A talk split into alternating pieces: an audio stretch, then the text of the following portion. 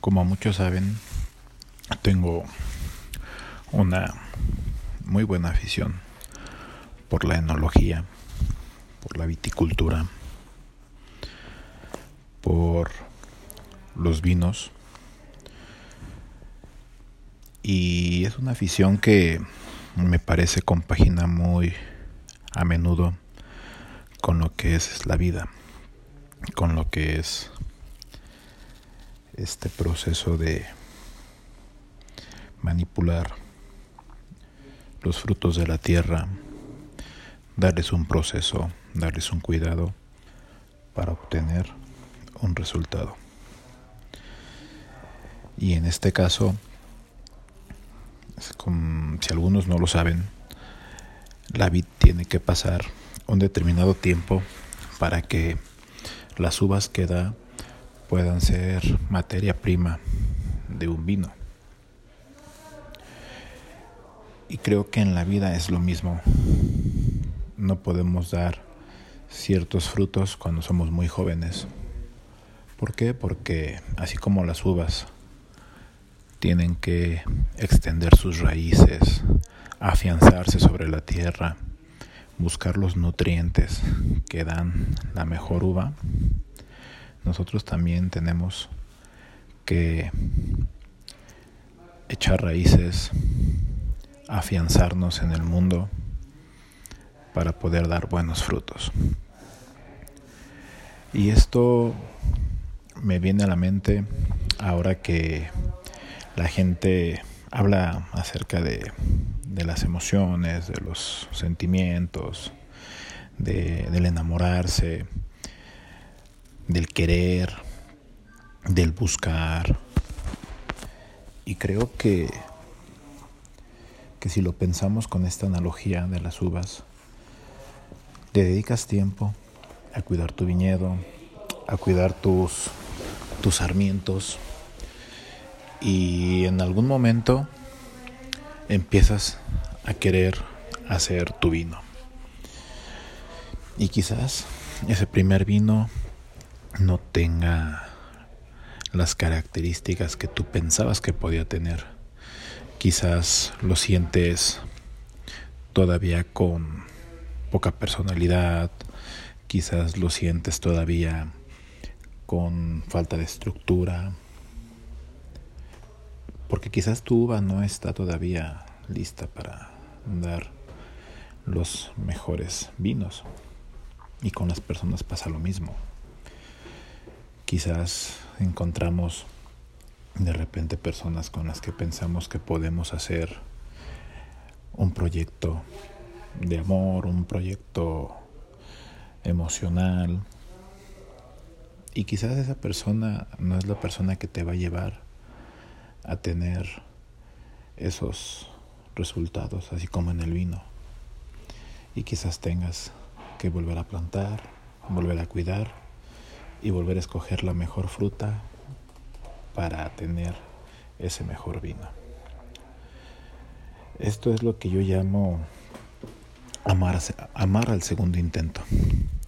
Amar al segundo intento representa para mí esto que es darle la oportunidad a la uva de, de que me sorprenda con un resultado distinto al primero. Que sea, que sea una uva que yo pueda darle un tratamiento mejor. Y así con las emociones, sobre todo con la idea de construir amor. Construir amor sabiendo que soy una vid con frutos diferentes, con nuevas sensaciones, con nuevas características, que el primer vino donde no lo supe aterrizar, el primer vino donde no lo supe, donde no le supe dar el enfoque que yo quería, la textura que yo quería, el sabor que yo quería. En el segundo intento, en el tercer intento, mejoraré mi proceso, mejoraré esto que, que me va a llevar a tener el resultado deseado. Amar al segundo intento es saber que, que a veces hay que darle un abono a la tierra, hay que darle una ayudada, a quitarle la plaga, a quitarle eh, al racimo las uvas que creo no me van a dejar que las que quiero que, que crezcan tengan toda la luz o que tengan todo el riego necesario. Así pasa con las personas. Tenemos que ser esa vida que hay que quitarle la plaga, hay que quitarle hay que quitarle algunas hojas, hay que cuidarla de tal manera que tenga la mejor uva. En las personas, ¿cómo podemos lograr eso? Yo definitivamente soy un creyente de que la terapia te ayuda a generar ese cuidado de tu vida, esa vida que eres tú. Por formación, mi formación como psicólogo también es una bandera para decirte que la terapia es el mejor cuidador de la vida que eres. Y todo este preámbulo y toda esta explicación es porque ese maldito Darwin nos da la posibilidad de en este esquema de evolución permitirnos permitirnos tomar una y otra vez esa materia prima y procesarla y mejorarla y perfeccionarla. Jamás vamos a estar contentos con el resultado final, pero sabemos que mañana o en la próxima vendimia o en la próxima cosecha o en el próximo corte de la uva va a ser mejor va a estar mejor, va a darnos una vendimia, una uva diferente. Hoy te puedo decir a manera personal que he hecho algunos vinos con mi persona. He hecho algunos vinos que quizás no han sido los que yo esperaba, pero que son vinos que me llevaron a, a aprender y a saber qué estilo de vino quería hacer. Y ese estilo de vino es para maridar con un platillo para ser parte de una carta de, un, de otros vinos. Porque enfrente de mí hay otro viñedo y enfrente de mí hay un platillo con cual maridar.